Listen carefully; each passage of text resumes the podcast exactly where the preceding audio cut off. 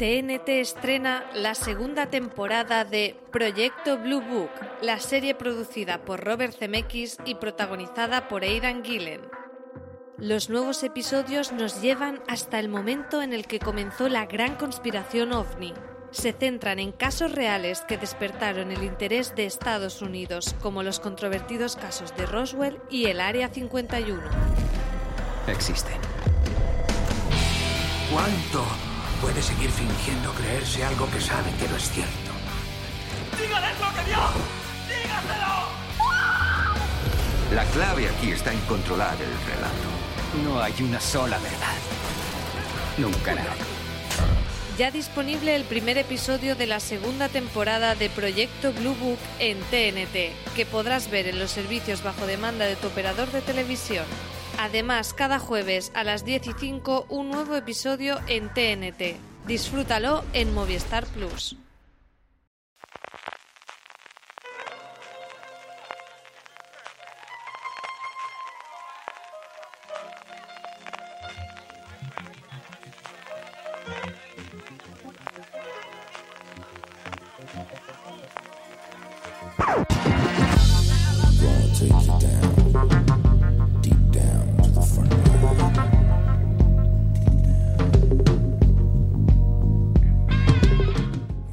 A todos y todas, sed bienvenidos a Fuera de Series Review, el programa de Fuera de Series donde cada semana analizamos, comentamos y debatimos sobre nuestras series favoritas.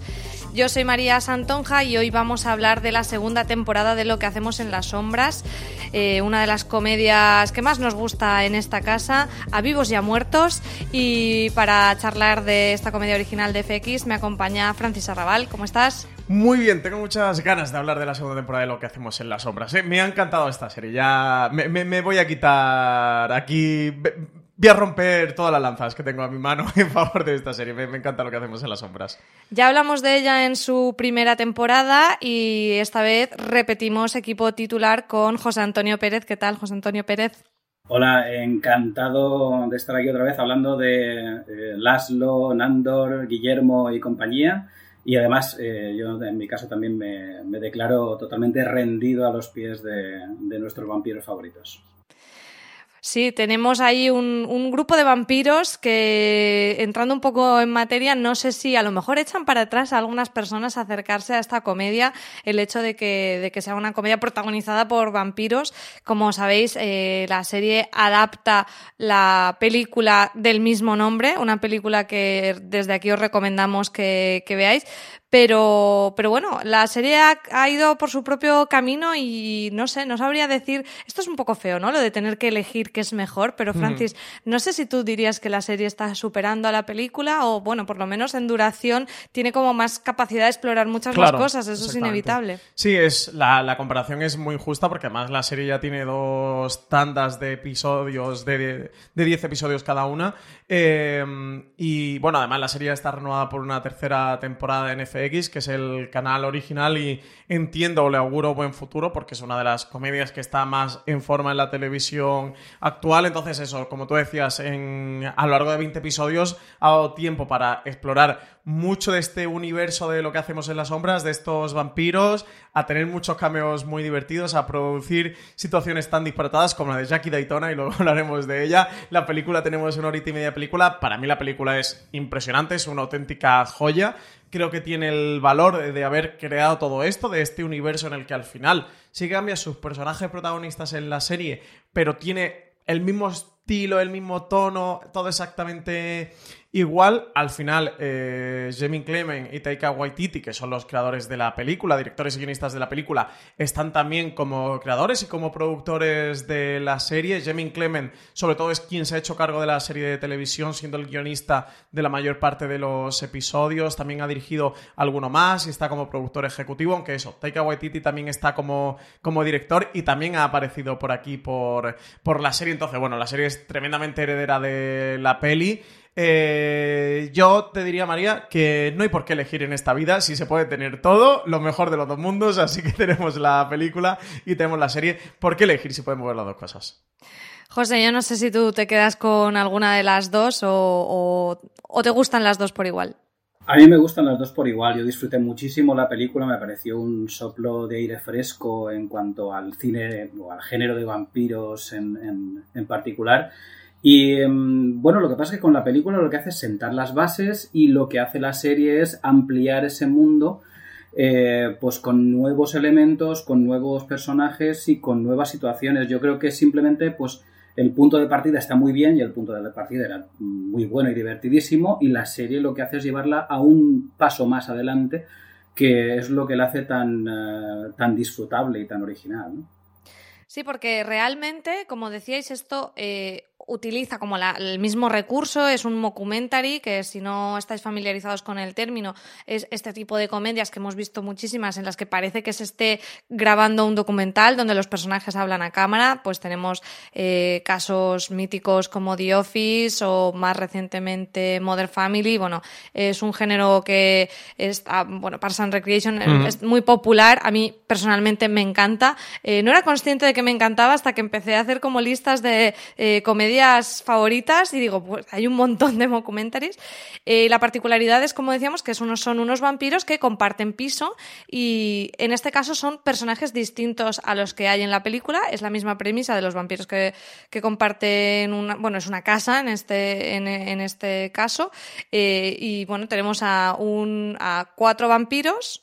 Uno de ellos es un vampiro eh, psíquico, que es un tipo de vampiro muy especial, y después a el familiar, que sería el, ayudante, ese humano ayudante de uno de los vampiros. Y estos cinco personajes son los protagonistas, eh, que bueno, que luego iremos, luego iremos, os preguntaré, ir pensándolo ya, con cuál os quedáis, porque creo que es bastante difícil quedarse con un personaje favorito en esta serie. Eh, no sé si consideráis que lo que hacemos en las sombras puede que sea una de las mejores comedias en emisión actualmente o quizá la mejor comedia. Sé que el año pasado en nuestra lista de fuera de series de lo mejor del año pensaba que, quedó en esas finalistas y, me sorprendió que no, pero creo que es lo que suele pasar que las comedias no suelen entrar y de hecho creo que no había prácticamente nada de comedia en esa lista porque si no probablemente estaría.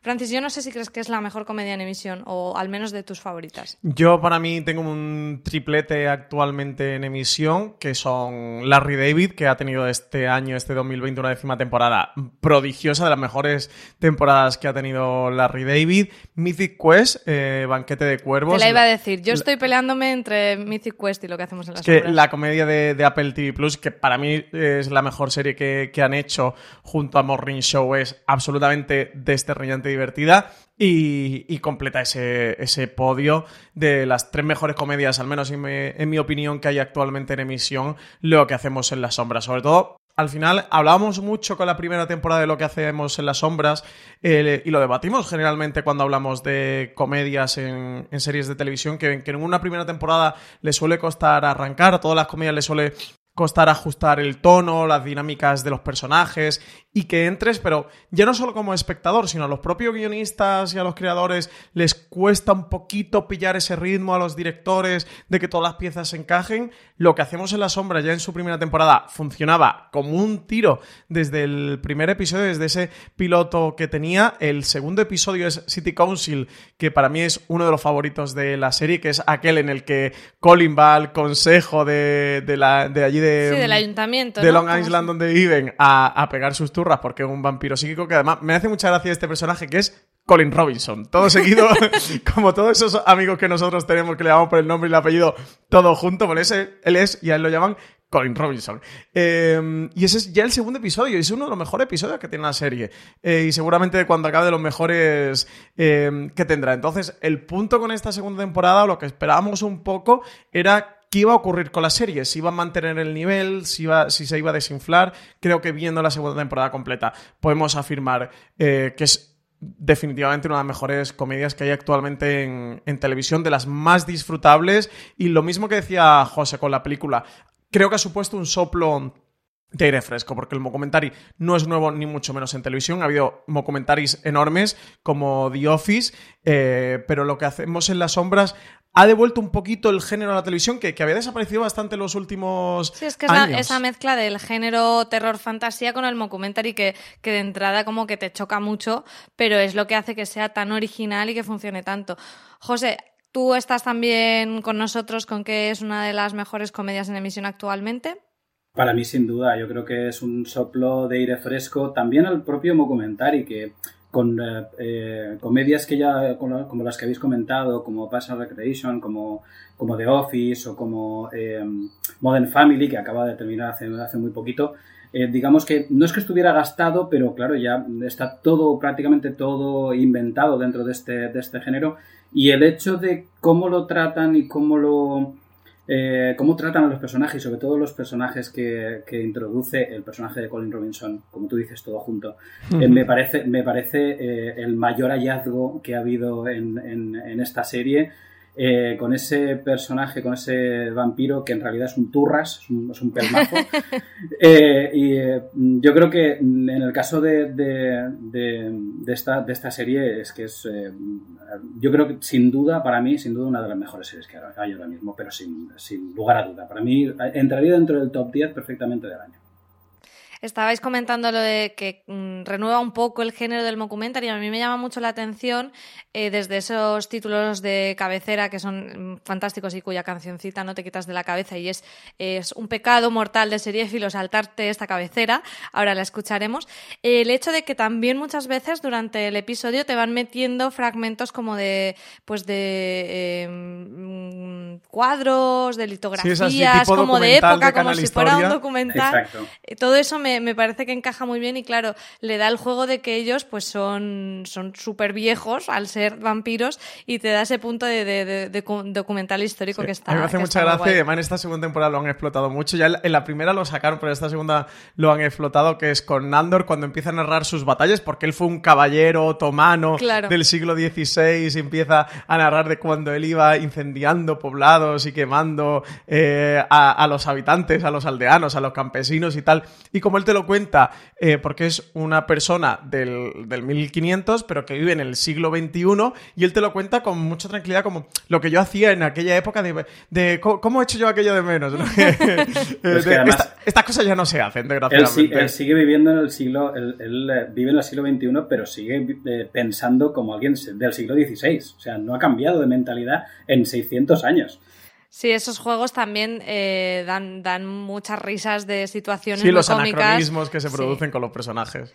Yo no sé a vosotros qué os parece. A mí, me daba la sensación, ya entrando un poco más en lo que es esta segunda temporada, de que quizá la primera temporada eh, jugaba más a la crítica social y en esta se ha ido más al humor absurdo, eh, que, no, que no lo digo como algo negativo, pero creo que, no sé, tengo la sensación que por los episodios que, que, tuvimos, comentabas Francis el del, teníamos el de la burocracia, teníamos el de la, el del busca, el conseguir la nacionalidad, mm, algunos temas un poco más así. Aquí tenemos episodios en los que se toca mucho el género con ya no solo vampiros, sino otros seres, aunque en la primera temporada tuvimos hombres lobo, en otro maravilloso episodio.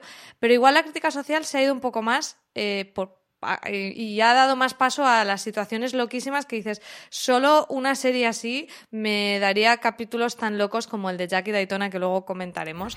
Eh, José, no sé cómo lo ves tú. Eh, ¿Crees que, que ha mm, virado un poquito la serie o tú la ves igual que la primera temporada? Sí que, bueno, yo diría que más que humor absurdo sería una especie de humor por contraposición, por contraste, ¿no? Por, por, por eso que estábamos comentando antes de que eh, bueno, son eh, vampiros que siguen con su mentalidad del momento en el que fueron creados como vampiros, aunque trasladada al siglo, al siglo XXI. Pero sí que tiene elementos de crítica social, por ejemplo, en, esa crítica social a los trolls de Internet, ya hablaremos de ese momento, o, por ejemplo también hay eh, otro momento, ese momento Colin Robinson, porque tiene un capítulo Colin Robinson, a el eh, llenarse o el hartarse de poder ¿no? en, en, eh, en, el, en, el, trabajo. ¿no? Entonces, esos elementos sí que, sí que los tiene y sí que hay un puntito de... Hay algunos determinados elementos de crítica social. ¿no? Pero sí, sí juega, juega quizá más al, humor absurdo o al humor por contraste en toda la, en toda la serie.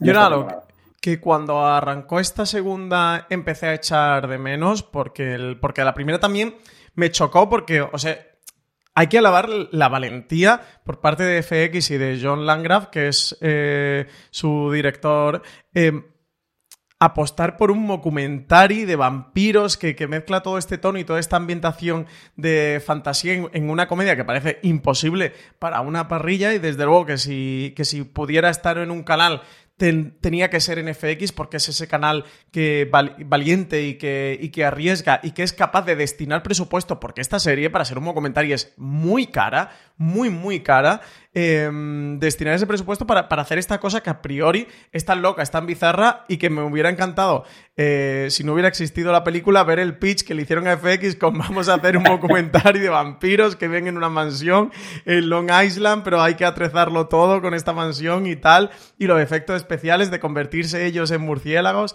y volar, etcétera, etcétera. Momento cuando hacen lo de Bat. Bat es maravilloso. me encanta, me encantaría poder hacerlo en la vida real. Y mezclar todo eso con la crítica social era como un una apuesta más todavía, más allá, ¿no? De darle una vuelta y un tropo a, la situación que además me, encantaba porque hacían una crítica muy fina, aprovechando ese anacronismo que representan estos mm, diferentes vampiros para tirarle a la cara a la sociedad norteamericana sus incoherencias y sus contradicciones, eso como en ese episodio de Citizenship donde debaten sobre la ciudadanía o el de City Council sobre cómo funciona la administración y la burocracia norteamericana para que veamos en españoles que los funcionarios no son tan diferentes a lo largo del universo ni tampoco cambia mucho la concepción que tenemos de ellos, ¿eh? ya estemos a un lado o al otro del, Atlántico. En esta segunda temporada me gustó mucho cómo empiezan a, tirar de esos, lo que tú comentabas, ¿no, María? De, esa mitología de monstruos clásicos. El primero, eh, bueno, es Resurrection y ya cada uno que se haga su idea porque estamos en la parte sin spoiler. El segundo es Ghosts, también que cada uno se haga su idea. Y, pero lo que dice José, luego sí que han ido introduciendo un poquito de crítica. Quizás eh, Collins Promotion, que es ese episodio en el que Colin Robinson va ascendiendo, lo van No vayas a hacer spoilers, estás ya desvelando demasiado. Comento muy poquito. Y se llena de poder, eh, hagan crítica también al funcionamiento de las empresas, a, ese punto tirano ¿no? que uno puede tener eh, de jefe o de, de Colin, que está en, un cubículo de su oficina, apartado y él trabajando tan tranquilo, pegándole sus turras a sus compañeros y absorbiendo la energía, como no tiene absolutamente ninguna ambición, pero el momento que empieza a escalar y ve el poder que va cogiendo él, que es un vampiro psíquico, se va alimentando y va creciendo. Creo que va genial con el personaje y lo aprovecha muy bien también para hacer esta crítica, ¿no? Así que desde luego siguen teniendo este punto, sí que creo que la segunda temporada lo pierden un poquito o no se centran tanto en esto y sí que tiene ese punto más loco y más más absurdo.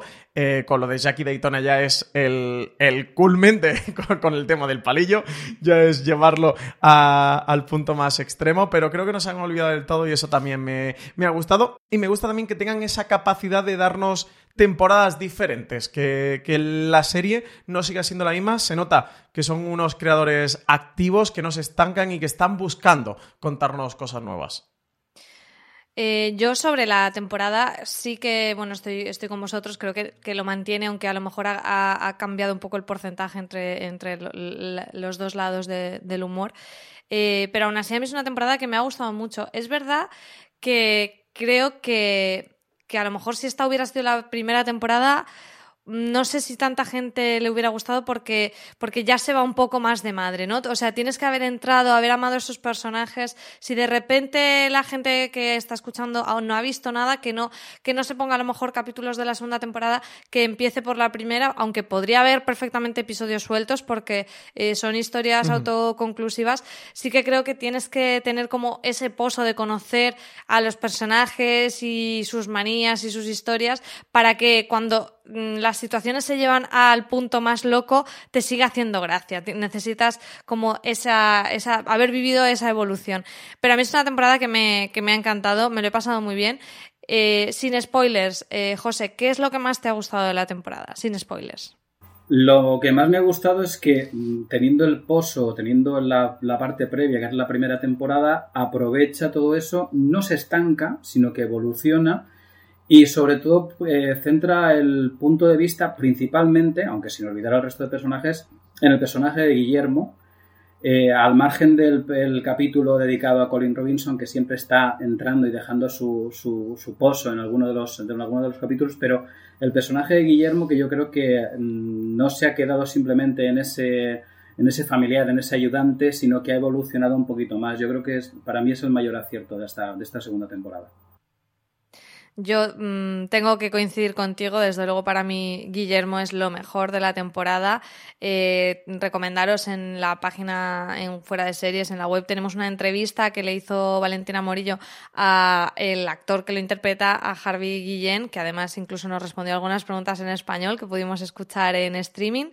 Y, creo que eh, él está maravilloso y el personaje es un, es un caramelito al que, al que han sido valientes de, de ver ese potencial y, darle crecimiento. Francis, yo no sé si hay otra cosa, además de Guillermo, que te haya gustado más de la temporada, o si te quedas con una, también dirías Guillermo. A mí lo que. Guillermo me ha gustado mucho, pero lo que más me gusta es los juguetones que, que, que son y lo valientes que son. El, y lo digo principalmente por. aparte por todo el, tono que va manteniendo la temporada y cómo va evolucionando hasta, hasta lo que sucede en ese último episodio. Que se permitan un episodio como el tercero, ese episodio en el que van a casa de unos vecinos a ver el, partido de la Super Bowl y cómo acaba y cómo ruedan, cómo dirigen ese episodio y la, la esencia y la referencia que cogen para hacer ese episodio, que se permitan cosas como esa, que sean tan valientes para hacer cosas de ese tipo y lo que hacen en el décimo mm, episodio y, también cómo acaba todo con Guillermo como protagonista, em, es lo que más me gusta de la serie, más allá de una cosa mm, concreta, mi cosa favorita es Colin Robinson de, de lo que hacemos en las sombras, pero lo que más me gusta es la capacidad que tienen y, lo que nos demuestra en cada uno de los episodios de la serie, porque es lo que hace la esencia de, esta serie. Es esa capacidad de, jugar con el espectador, de jugar con sus elementos, con la mitología que construyen, con sus personajes y que sean tan valientes y tan atrevidos para darnos episodios así. ¿Creéis que esta serie puede gustarle a personas que no sean fans de la fantasía o del terror, por lo que comentábamos antes, porque dices, bueno, es una comedia, pero es que yo no, no sé nada de historias de vampiros, no, no, me, no me llama la atención. José, ¿tú crees que igualmente se lo pueden pasar bien y se pueden reír aunque no sean fans del género? Es que yo creo que tiene más de, humor social que de, que de, serie de fantástico. El elemento fantástico es un añadido más no olvidemos que al fin y al cabo son eh, tres compañeros totalmente distintos que viven en una casa, cuatro compañeros, en este caso con, con Colin. bueno, descubrimos que hay alguno más en el sótano en esta temporada, sí, sí, que, que, bueno, pues son personas distintas que tienen comportamientos distintos y caracteres distintos. Yo creo que mm, al fin y al cabo todos nos podemos sentir más o menos eh, identificados con estos personajes añadiéndole el hecho de que al fin y al cabo pues tienen los caracteres o los eh, estereotipos propios del cine de ciencia ficción, en este caso de fantasía o de terror, pero en este caso terror no hay ni lo más mínimo, yo creo que no puede... Mm, es, simplemente un añadido más o una particularidad a la, a la, serie que además le añade cierto encanto también, yo creo. Yo, yo, creo que cualquiera se puede identificar con este o se puede sentir atraído por la, por la serie. Sí, yo coincido plenamente con José. Al final es un revestimiento, es el atrezzo, es el, vestido que se le pone a esta serie también para hacerla diferente a otras, pero es que todo lo aprovechan. Eh, son cirujanos, eso, para aprovechar cualquier cosa en pos de, de, la comedia y de sacar nuevos temas y de hacer nuevas formas y de que esta serie sea muy diferente a cualquier otra serie de comedia o a cualquier otro documentario. Yo esta pregunta la hago con toda la intención porque sé que hay personas que quizá nos han acercado a lo que hacemos en las sombras por, por este mismo hecho, por decir, bueno, pues yo no, no, he visto nada de vampiros o no me interesa. Es verdad que a lo mejor hay algunas bromas que no pillas, pero van a ser las mínimas. Y igualmente no, nunca va a ser algo que te eche para atrás como para disfrutarla.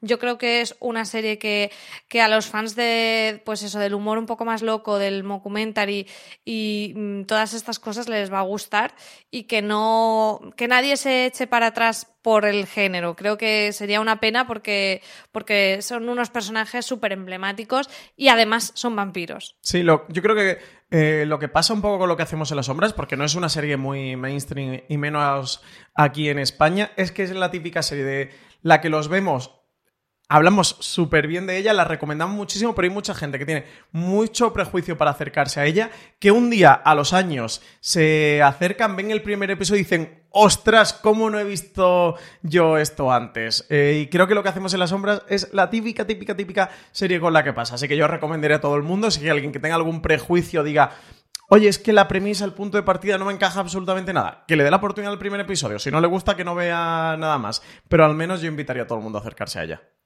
Pues yo creo que está claro, somos todos fans y vamos a, recomendarla. La tenéis en HBO España, es una serie original de FX, ya lo hemos comentado, ese canal que, también adoramos en esta cadena porque, porque es que nos trae verdaderas joyas. Así que la tenéis en HBO España, la primera temporada y esta segunda temporada que vamos a pasar ya a comentar con spoilers, no sin antes escuchar esa cabecera, que es otro de los grandes motivos para ver lo que hacemos en las sombras, escuchar esta maravillosa canción que se os meterá en los sesos para siempre.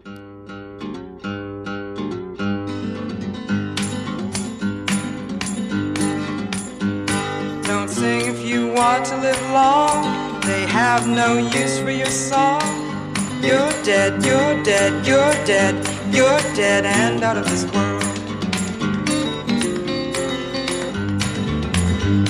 You'll never get a second chance. Plan all your moves in advance. Stay dead, stay dead, stay dead, stay dead and out of this world. Fast, don't stand in the sun. There's too much work to be done. You're down, you're down, you're down, you're down and out of this world.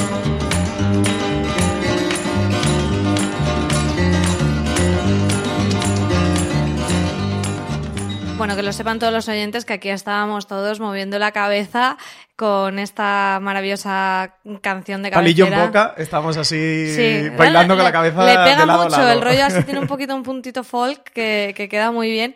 Eh, segunda temporada se estrenó aquí en... Eh, bueno, se estrenó el 15 de abril aquí en, en España en HBO, ha ido con su emisión semanal y, y, hemos tenido 10 episodios que a mí se me hacen cortos, ya me pasó en la primera en la primera entrega que era una serie que, jolín, llegaba los jueves, que es el día que la ponían y, y es que caía ineludiblemente. Era el día que veíamos lo que hacemos en las sombras, de hecho, José y yo siempre nos escribíamos WhatsApp, ¿lo has visto ya el de esta semana? ¿Lo has visto ya? Porque era era siempre el, el, sesión doble, lo que hacemos en las sombras, y The Good Fight, que o sea, los jueves eran mi día favorito de la semana.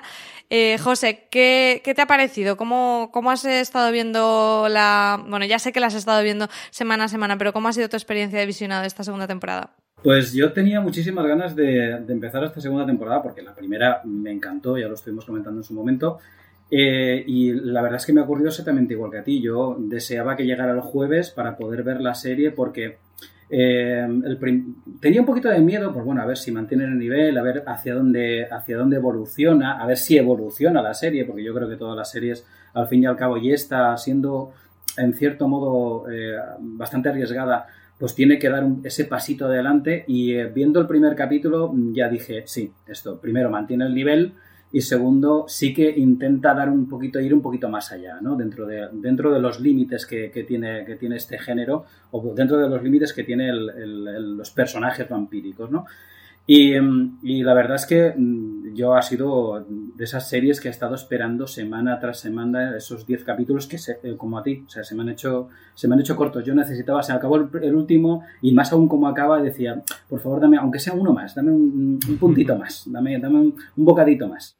Además, hemos tenido un montón de cameos esta temporada, que era otro aliciente más. Ya tuvimos en la temporada anterior ese famosísimo concilio vampírico, pero aquí hemos tenido también desde el primer episodio en el que tenemos, eh, por supuestísimo, a Haley Joel Osment, que, que, hace una aparición muy loca, porque en este episodio el personaje que hace es, es absolutamente loco, pero también está, por ejemplo, Benedict Wong, que lo tenemos en Vengadores, es este compañero del Doctor Extraño, y así un montón de caras reconocibles hasta pasar incluso por Mark Hamill, eh, que ya es el, creo que es el cenit absoluto de los cameos.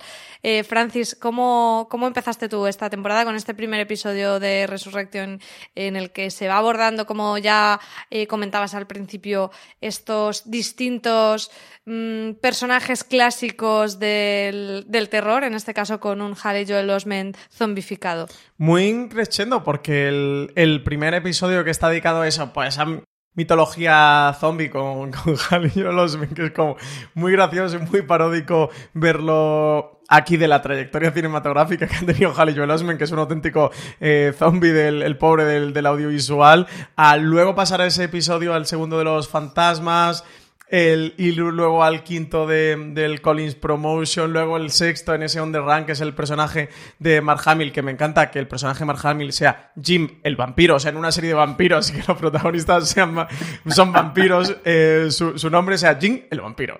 Eh, bueno, es que él hace una, eh, hay un momento en que pide una cerveza y creo que pide como una cerveza humana o algo así, que es como, estás pasando muy desapercibido.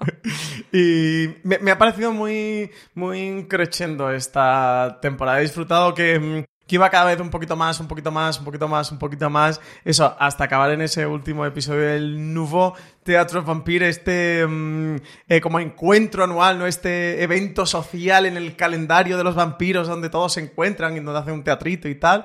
Em, bueno, ahí en realidad, en este episodio, como tú dices, eh, aunque hemos dicho que, los, que la serie tiene como casos autoconclusivos, aquí realmente retoman la trama de la primera temporada de que Guillermo ha ido matando vampiros y todo, que voy a hacer una comparación muy loca y es como en Frozen 2 cuando Olaf explica Frozen 1. Aquí es lo mismo en la representación. Me ha encantado la, referencia, ¿eh? la conexión entre lo que hacemos en las sombras y Frozen 2. ¿Qué os ha parecido? Yo sé que José, ¿eh? José habrá llevado a su niña a ver Frozen 2 y es que es lo mismo. Realmente es lo mismo, es ese teatro en el que vemos todo lo que pasó en la primera como temporada. Ellos, y como ellos acaban con el varón Afanás. Con el varón Afanás, efectivamente, que fue otro maravilloso personaje que por desgracia perdimos. Y, sí, eh, creo que estoy contigo en que es muy, muy increchendo. Vamos a volver eh, un momento al tema de vampiros, fantasmas, brujas. Yo, empezando por el zombie, eh, me parece maravilloso que ellos, los propios vampiros, no se dan cuenta de que este nuevo familiar tan pedorro, que Guillermo odia, por cierto, y es muy gracioso ese pique que tienen entre los dos, que le pasa algo raro. O sea, ellos no, no quieren ver que no les extraña que vayan andando por el techo, que es una de las cosas que, como comentabas, Francis, que se gastan muchísimo dinero aquí en efectos especiales. ¿Qué te parece? Digo yo, para poner a Jalillo Losmen, que está bien alimentado, a trepar por los techos, se han gastado los piticlines o lo han gastado en efectos especiales. ¿eh? También me hace mucha gracia el que, él se llama eh, Toffer, Toffer del Mónico, es el nombre que le ponen al personaje de Joel Osment, y, está todo el rato Nacha diciéndole Toffer no sé qué, Toffer no sé cuánto, es como el primo Toffer, ¿no? Y es como el primo este eh, raruno de pueblo, así como un poco paleto, que te, llega a casa y te la está liando y ellos como... No es que haga cosas raras, es que, es, que son así, ¿sabes? Que el primo Toffer es así. También tenemos en el segundo episodio los fantasmas, donde también se han gastado pasta en efectos, José. Sí, que además eh, es, un, es, un, episodio eh, chulísimo también y sobre todo descacharrante. Primero porque mm, vemos cada uno eh, de, los, de los personajes, el fantasma que tiene y cómo reacciona frente a eso y cómo intenta solucionar el hecho de que su fantasma eh, tenga cuentas pendientes, ¿no? Y, cómo, cómo, soluciona cada uno los problemas de su fantasma me parece también curioso, sobre todo con, con eh, Nandor, que, es incapaz de, ha olvidado su propia lengua y es incapaz de relacionarse con el, con el, con su fantasma, con su antiguo fantasma, ¿no? Es, eh, me resulta muy, muy curioso también cómo han tratado, cómo han tratado ese tema. ¿no? y sobre todo cómo lo solucionan. El fantasma de Nadja después se queda unos cuantos episodios más metido en la muñeca, que me parece de lo más siniestro que hay. Y, eso, le, da un, toque muy loco a tener como el mismo personaje desdoblado dos veces que son súper originales. Además, este, este episodio en el giro em, de que ellos eh, no creen en los fantasmas, ¿no? Al principio del episodio es, están como haciendo el juego de que ellos no creen en los fantasmas, que es como, bueno, existen los vampiros, pero los fantasmas tampoco. Bueno, y los hombres lobo, ¿no? Y, repasan todas las criaturas que han ido apareciendo en la primera temporada y es como, no, no, pero los fantasmas no. Eso es una, eso es no una nos línea. Pasemos, claro, no nos pasemos ya de fantasmas. No, pero aparte de eso, me resulta muy original el hecho de que, claro, y además tiene su lógica ellos dicen, bueno, vamos a ver, cuando alguien muere, pues su espíritu se, va o se queda dependiendo de lo que tenga pendiente, ¿no? De bueno, con lo cual vosotros moristeis en su momento, porque evidentemente estáis muertos, no muertos, entonces vuestro fantasma tiene que estar todavía con, cuentas pendientes, ¿no? Y me resulta muy curioso el que, por esa lógica, utilicen ese, ese mismo tema para sacar sus propios fantasmas. Después tenemos el episodio de la Super Bowl que me hacía muchísima gracia. O sea, los juegos de palabras y el humor tan tonto de ellos que no entienden cosas del lenguaje y aquí que le llamaban la Super Owl, que se creen que es como de un búho y que van a ver como un gran búho. Mira, yo lloraba de la risa con esto que es muy ridículo. Y después eh, me gustó mucho la trama de Nadja con esta señora mayor que juegan a que tiene Alzheimer, pero que ella ya la espantaba de niña o, o bueno, o como que le aparecía en su casa creo que es una cosa de la que han tirado bastante poco realmente. Sí que, Francis, comentabas que hemos visto cosas de, de Nandor, de su pasado, y en esta temporada también vemos el, el, pique que tiene con Nadja porque masacró su pueblo, pero creo que tienen ahí infinidad de cosas que, que, explorar tirando del pasado de los vampiros, que es una de las cosas que a mí siempre me ha gustado un montón de, de los personajes de los vampiros que te dan mucho juego en el sentido de que tienen mucha historia detrás. Claro, eh, sí, y además es algo que, que se nota que lo tiene en, en, mente, que no están... Que lo dosifican, ¿no? Exactamente, que no están todo el rato buscándolo, pero sí que saben que, que, pueden dosificar, que pueden ir soltando pildoritas en cada una de las temporadas. Como tú bien dices, aquí aprovechan para hacerlo eh, con, con Natja y también nos, nos reflejan pues todo lo que han vivido estos personajes, que Natja iba a atormentar a esta anciana cuando era una, una, niña pequeña y como la anciana se acuerda de ella. Es un episodio muy dispatado. Aquí me hace mucha gracia cuando, cuando Nandor y Laszlo le borran por accidente la, la memoria al, como al, al dueño de, de, la casa y todo lo que se monta después, ¿no? Es tan loco todo el, todo el arranque de la, de la temporada que, que, es lo que le produce que, que, al final sea tan divertida y que sea también un lugar feliz cada semana de acercarte a la pantalla a ver el nuevo episodio de la serie. Y luego tiene este punto que se ha perdido mucho en series de televisión en, en pos de la, de la trama serializada y de tener una gran trama que continúe. Que, que, lo, que ha aportado mucho a la tele y que, que es el nacimiento de la tercera edad de oro de, de, la televisión. Pero al final, el caso de la semana, el episodio de la semana de lo que ocurre. Sí, el que podamos episodio, decir, el de Colin Robinson, el de los vampiros, claro, el del fantasma. Se ha perdido. De hecho, si os fijáis en muchas de las series de televisión, eh, si os ponéis a analizarla, como la trama es tan continua y, y no vayas a decirlo de una película de claro, 10 horas, como, como ¿eh? Diría, eh, como diría Leticia Dolera, mini peliculitas. eh, casi que, que si te preguntan en qué episodio ocurre esto, tu mente es muy difícil que consiga recordarlo, porque, porque las líneas se vuelven muy difusas. En lo que hacemos en la sombra sí que recupera ese punto de um, procedimental en el que cada uno de los episodios son diferentes al otro y y tiene mucho sentido el episodio. El episodio tiene peso dentro de la, de la temporada. Y yo estoy a tope con la serialización y con las tramas continuas y con, con la gran trama y el gran caso que se resuelve a lo largo de toda la temporada. Dicho eso, también eh, me agradezco mucho series como lo que hacemos en las sombras y que cada episodio nos pueda sorprender con un caso nuevo, con una aventura o una desventura nueva, como ellos hacen en este caso. Sí, lo que pasa es que lo que comentas de la trama lineal en lo que hacemos en las sombras realmente... Eh, el, el, cliffhanger que tuvimos en el final de la primera temporada fue descubrir que Guillermo era Van Helsing, ¿no? De, es un descendiente, que, que es un descendiente famoso... de Van Helsing. Y en esta temporada quizá es lo más eh, lineal eh, es explorar cómo él lucha en contra de esos orígenes que se contraponen frontalmente con su deseo de ser vampiro y se resuelve en, en, ese episodio final en el que, en cierta manera, eh, los, los vampiros descubren qué le pasa a Guillermo, aunque le, les da bastante igual, que por cierto me encantó que se llamaba Guillermo de la Cruz, ¿no? Que juegan sí. con, el, con el rollo de que no saben el apellido. Entonces eso es lo que tenemos más lineal, pero después sí que cada uno de los episodios te cuenta una historia autoconclusiva, eh, lo cual creo que también está muy bien pensado para los tiempos actuales de poder hacer un revisionado, ¿no? Estamos viendo que, que están funcionando un montón comedias clásicas en las plataformas porque tienes ese punto de que puedes pillar como cualquier capítulo un día y te lo pones o incluso vértela completa de nuevo, pero bueno, con poco tiempo dices, ay, me voy a poner tal episodio de Friends que me encantaba. Sí, no te pierdes, no necesitas un gran background. No necesitas acordarte de qué pasaba antes y después, y me da la sensación que con esta serie, con lo que hacemos en las sombras, están un poco en esa línea.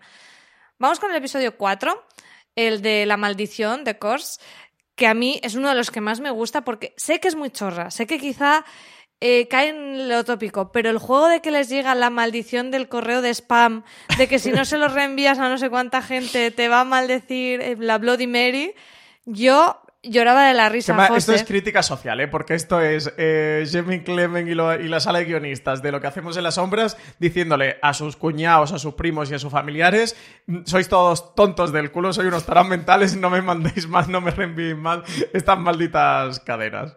Yo os puedo asegurar que al final de la- del capítulo, yo digo, en cualquier momento les llega un eh, mensaje de un príncipe, príncipe nigeriano pidiendo que hubiese sido el giro perfecto para acabar, para acabar el capítulo. A mí este capítulo me parece, me parece eh, delicioso, sobre todo por esa búsqueda desesperada de ellos que no tienen eh, amigos que tengan correo electrónico y buscando a alguien a Sí. quien endosarle la maldición.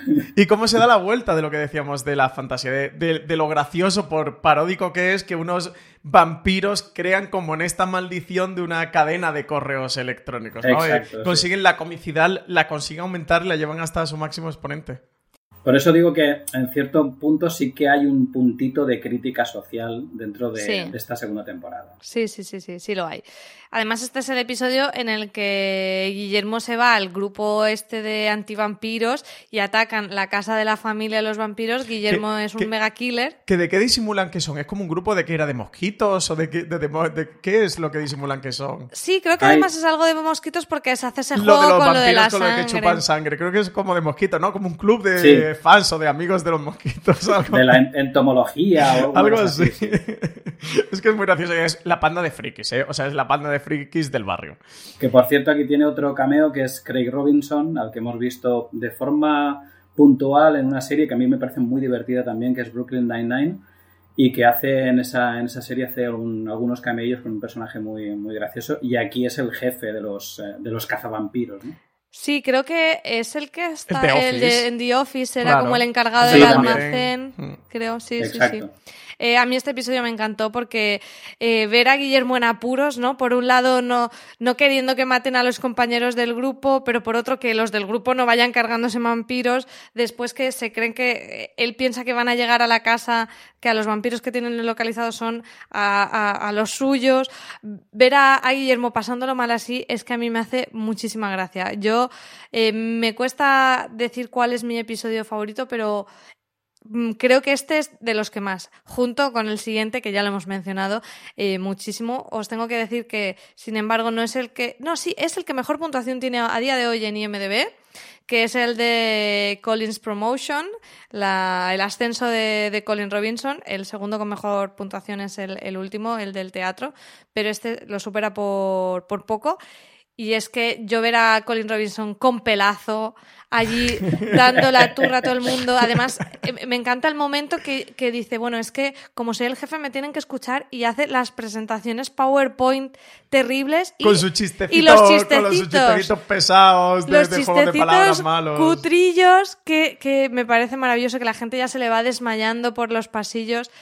Eh, creo que es eh, el, no sé, la, cumbre de este personaje en, este episodio. Francis, tú que eres tan fan, desahógate, porque sé que tienes muchas ganas de hablar de ese episodio. Es que sobre todo con el personaje de Colin Robinson, que lo interpreta Mark Prox, que todos mis honores a este actor por el enorme personaje que construyó, porque creo que ya es un personaje eh, icónico dentro de la televisión, es que cada vez que le dan un episodio, cada vez que le dan el protagonismo a él, y si os fijáis, es un personaje que está muy detrás en la mayoría de los episodios, porque la, bandera la suele llevar Guillermo, Nadja, eh, Laszlo y, Nandor, y, Colin suele estar muy detrás. Le suelen dar un personaje, de- eh, un personaje, per- disculpad, un episodio dentro de cada una de las temporadas, y es el mejor episodio, o sea, se roba el show directamente. En la primera temporada lo hace en City Council y aquí lo hace en este Collins Promotion. Y eso, es que le dan un episodio y es el mejor episodio de la temporada, de los mejores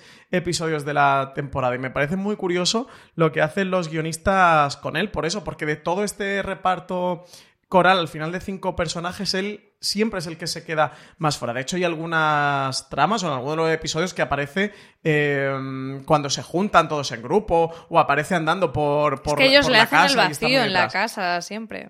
Y, y en este Collins Promotion eso me hace mucha gracia, es muy paródico y el punto de, de eso, los socarrones que son de, de darle esos chistecitos malos en las juntas y, y pegar las turras con lo- cuando descubre el PowerPoint, que es como, bueno, su máximo exponente ya es lo que le reafirma para decir, ahora me vais a estar todos mirando y me vais a, a- a escuchar. Es, es que es muy gracioso de por sí. No sé si será muy significativo de la temporada, no sé si será como suficientemente significativo como para ponerlo de portada, pero estoy muy tentada de poner de portada del podcast a Colin Robinson con pelazo. Yo solo lo advierto. No tienes mi porque- voto a favor, ¿eh?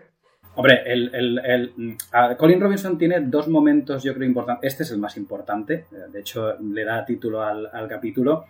Y lo mejor de este capítulo es la evolución de toda la situación. A mí me encanta cómo poco a poco te vas dando cuenta de que él se llena absolutamente de poder y, está, y él se da cuenta de que está totalmente descontrolado.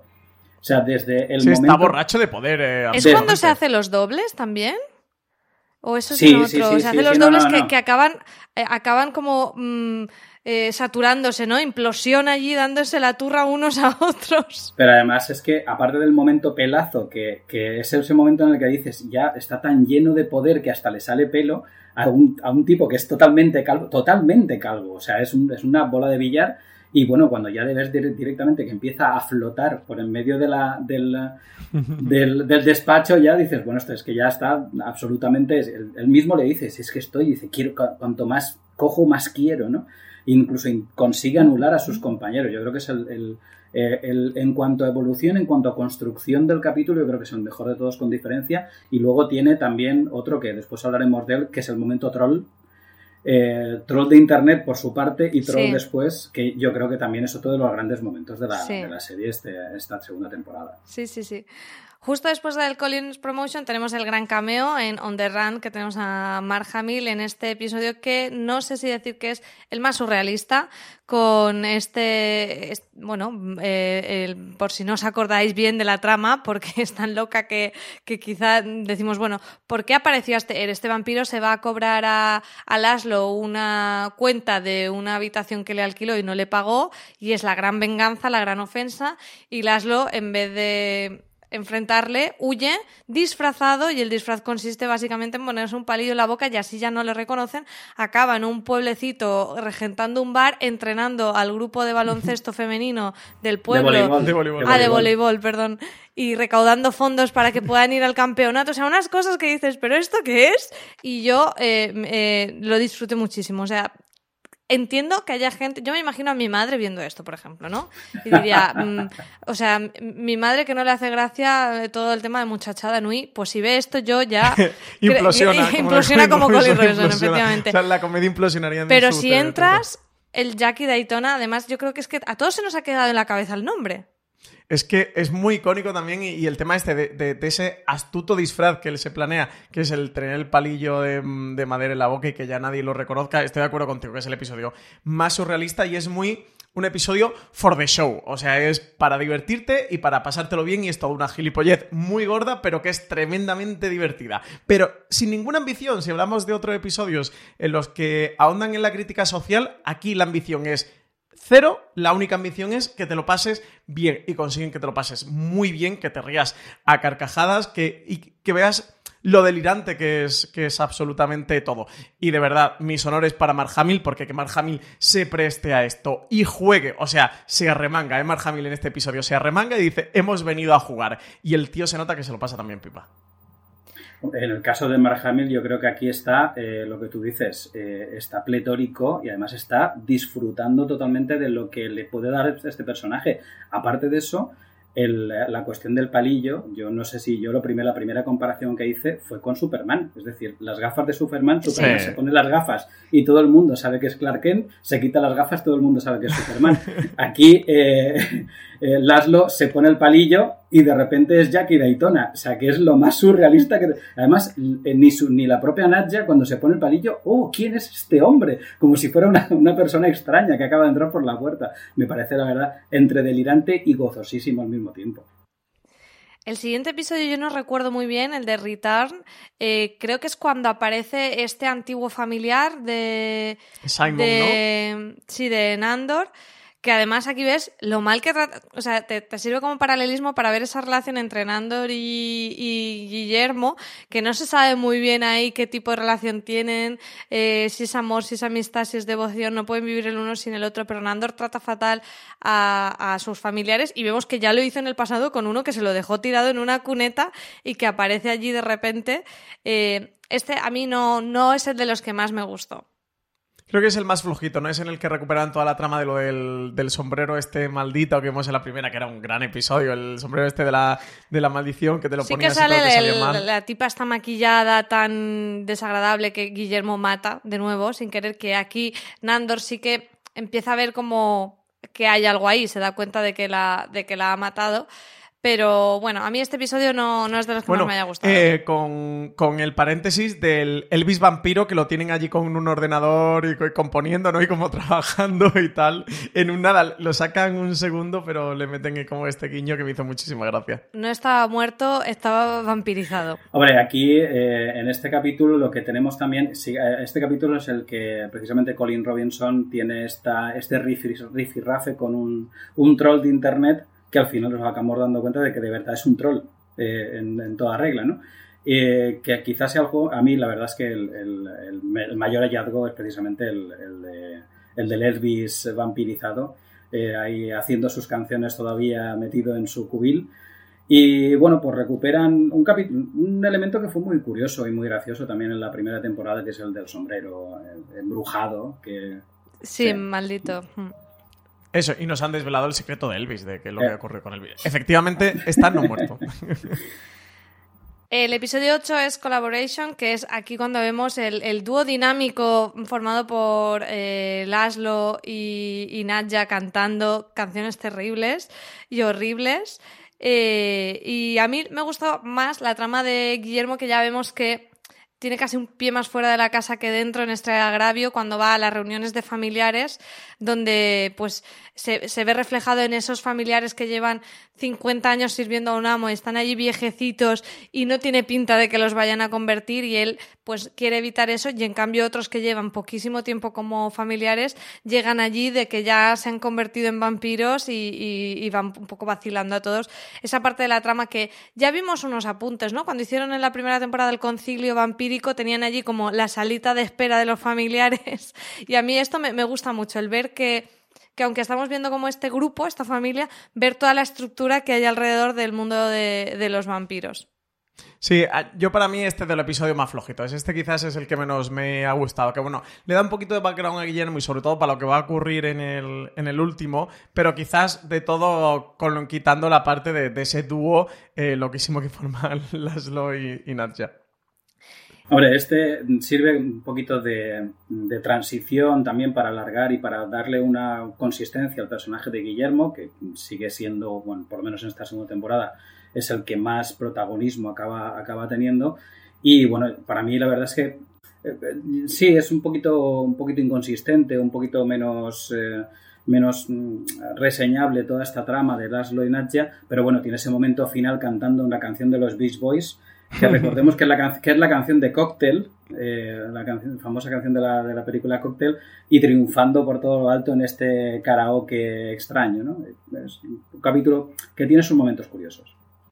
Y ya en la recta final retomamos todo el tema de los personajes de terror con el episodio de las brujas, witches, que, que, también es bastante chulo a nivel de efectos, con esa cabra que los manda volando para llevarlos a, a, esa, a esa... No me sale ahora la palabra de las brujas. Mm, aquelarre, a ese aquelarre dentro de una tienda de perfumes y demás, que también es bastante, bastante divertido, eh, siempre jugando con esas bromas sexuales que también caracterizan muchísimo al personaje de Laszlo. Sí, funciona mucho como espejo de, de, Trial, el episodio que tuvimos en la primera temporada de ese consejo vampírico. En, en este tenemos, bueno, pues este aquelarre de, de brujas y eso es curioso también cómo están en diferentes temporadas usando ciertas fórmulas que hemos comentado en alguno de los episodios, pero dándole un giro, transformándolo. Eh, se habló mucho cuando terminó la primera y de cara a la segunda si iban a repetir ese consejo vampírico, porque el episodio fue muy celebrado y fue muy icónico porque aparecieron actores o grandes actores que han interpretado a personajes icónicos de vampiros a lo largo de la historia. Y bueno, aquí yo creo que, que no llega a ser de trial eh, porque no lo han conseguido que sea tan, tan icónico y tan importante, pero bueno, juegan un poquito a tener pues ese episodio de, de las brujas y a traer también la mitología de las brujas a la serie. En la primera temporada tuvimos los hombres lobo, en esta primera tenemos los zombies y los fantasmas y casi que rematan antes del último episodio pues con las brujas. Y por último, el episodio del teatro, que a mí sí me gustó mucho. Ya creo que me ha quedado muy redonda la comparación con Frozen 2, así que no voy a aportar nada más de este episodio porque ahí ya me he encumbrado. José, ¿qué te pareció como cierre de, de temporada y qué esperas un poco de ver en la siguiente? Eh, como cierre de temporada, yo tuve una pequeña decepción, pequeñita, y es que el, el, personaje de Antonio Banderas en entrevista con el vampiro, que recordemos de la primera temporada, que era el gran referente de Guillermo, yo pensaba que iba a aparecer aquí por, por referencia precisamente a entrevista con el vampiro, que está precisamente el teatro de los vampiros, está en esa, en esa película y en la, y en la novela, ¿no? Y, pero, pero bueno, quitando ese pequeño, a mí, no sé, como que me hacía un poquito de ilusión, ¿no? A ver si lo podían, lo, lo podían meter eh, me parece un cierre perfecto. Además, en el momento adecuado con, con todos nuestros personajes en ese escenario, totalmente boquiabiertos ante eh, el señor Guillermo de la Cruz, como lo dice él, eh, demostrando eh, que, bueno, que es un digno heredero de, de Van Helsing. ¿no?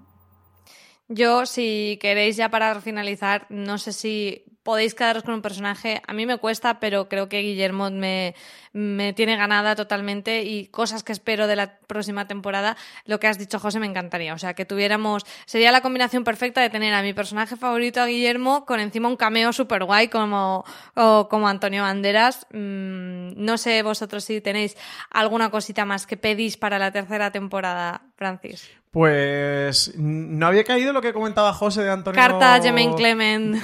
Pues le, yo voy a suscribirme. El, espero que José haga la petición oficial y yo se la voy a firmar de la participación de Antonio Banderas. Hombre, estaría feo que, que un malagueño como yo no estuviera a favor de, de, que Antonio Banderas saliera en la tercera temporada de lo que hacemos en, en Las Sombras. Estaría genial. Y además es que con esa premisa y con la genialidad de esta gente tienen un episodio divertidísimo montado. Tengo muchas ganas de ver cómo evoluciona la, toda la historia de, de Guillermo de la Cruz y, de este eh, descendiente de Van Helsing dentro de la serie y sobre todo lo que espero en la tercera temporada es lo que nos han dado con esta segunda con respecto a la primera y además creo que mi petición fue la misma línea, que siga siendo tan divertida, tan valiente tan loca y, tan arriesgada como ha sido hasta ahora, porque nos está dando temporada tras temporada, pues una de las mejores series de comedia que tenemos en emisión. Nos está dando que los jueves sean, cuando está en emisión, sean unos días maravillosos. José, ¿qué le pides tú a la próxima temporada? Yo le pido que siga. Esta temporada yo he visto que ha dado ese pasito más, que ha estado, ha estado juguetona, que ha estado eh, muy anal eh, analizando bien y muy bien construida en lo que, lo que, respeta, lo que respeta a sus personajes, que ha dado un pasito más, que ha, que intentado evolucionar. Yo creo que con que mantenga el nivel y intente dar un, poquito más, un paso más, un aspecto más de los personajes, yo creo que es lo, lo mínimo que le puedo pedir a esta serie, que no vaya, que no dé un paso atrás, que, que siga jugando.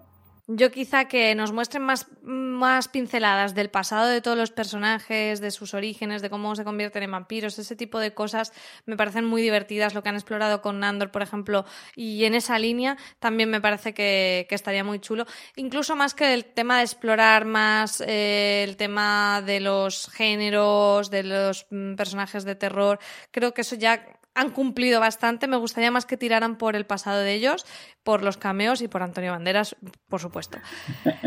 Pues eh, hasta aquí llega nuestro análisis de la segunda temporada. Como hemos dicho, está renovada para la tercera. Está, estos deseos que tenemos para la tercera, eh, por lo menos sabemos que mm, es posible que algo encontremos, al menos seguro que nos reímos. Y, antes de finalizar, para todos los que queráis mmm, saber un poquito más de la serie o os quedéis con más ganas de lo que hacemos en las sombras, volver a recomendaros la entrevista que le hizo Valentina Morillo a Harvey Guillén. Todos somos Guillermo en lo que hacemos en las sombras, en las que además habla de temas muy interesantes en los que no hemos a lo mejor profundizado en este review, pero como que un personaje como el de Guillermo con un actor como Harvey Guillén, que es bajito, eh, regordete, latino, cómico, eh, tengan ya cabida en la televisión hoy en día, me parece que, que, fíjate, incluso que no lo comentemos es algo bueno en el sentido de que lo estamos empezando a ver, a normalizar, a que los actores tengan también estas oportunidades. De todo esto y de su personaje y de mucho más hablaba Valen en, en la entrevista, que de verdad que os recomiendo a todos. Y también la crítica que hizo de la segunda temporada, que, que, bueno, que creo que a Valen le ha gustado tantísimo como a nosotros, así que bueno, podéis ver también su punto de vista. Francis, muchas gracias por acompañarnos en este review. Pues muchas gracias a ti por habernos conducido en este programa de review Lo que hacemos en las sombras, que tenía mogollón de ganas de volver a juntar con vosotros, ya no solo por grabar, sino porque pudiéramos comentar toda la temporada, así que me, lo he pasado mega bien, ¿eh? es que es divertidísima y siempre es una buena oportunidad, un buen momento para repasar y para revisitar todo lo que nos ha hecho disfrutar esta segunda temporada. José, pues lo mismo, yo te remito a la tercera temporada, volver a reunirnos con la palillo en la boca si quieres, para que parezca que hemos invitado a otra persona, pero te vienes también a comentar la tercera temporada. Pues yo si quieres me traigo sombrero, me pongo palillo y soy Jackie Daytona para la tercera temporada que, bueno, la verdad es que yo espero con muchísimas ganas y que a ver si, yo lo estaba pensando ahora, a ver si introducen algo del confinamiento, que los vampiros en confinamiento tiene que ser ojalá, curioso. No me extrañaría nada, ¿eh? O sea, no me extrañaría absolutamente nada. Añadidlo a la carta de deseos para Jemaine Clement. Y nada más, hasta aquí el podcast de hoy. Eh, recordar que tenéis disponibles un montón de contenidos en nuestra página web de lo que hacemos en las sombras y de muchas otras series. Además, suscribiros a Fuera de Series en donde nos escuchéis, en Apple Podcast, en Evox, ahora también en Podimo, en cualquier sitio. Buscáis fuera de series, os suscribís y así os llegarán eh, todas las actualizaciones de nuevos programas que vamos grabando. Y nada más, como siempre decimos, tened muchísimo cuidado ahí fuera. Chao.